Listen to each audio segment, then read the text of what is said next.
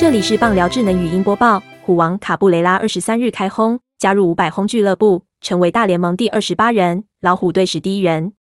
卡布雷拉对战蓝鸟，卡布雷拉六局上对左投梅兹，在一好一坏时锁定约一百三十五公里的变速球，将球轰出反方向全垒打，助老虎扳平为一比一。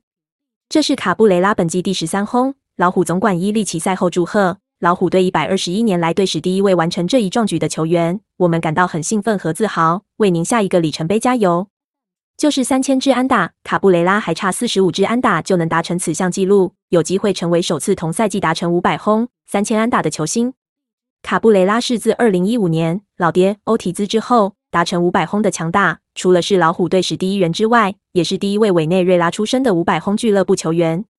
在休息室的卡德拉里欧看到这一球一挥出，就知道历史即将发生。但卡布雷拉却没有如此自信。他说：“不，我不这么认为。当我击球时，我说再高一点，再高一点，好像会过去。但我祈祷着，因为过去在主场那个位置几乎都出局。最后这场比赛，老虎与蓝鸟激战到延长赛十一局，老虎以五比三获胜。”本档新闻由 ET Today 新闻云提供，记者杨淑帆综合编辑，微软智能语音播报，慢投录制完成。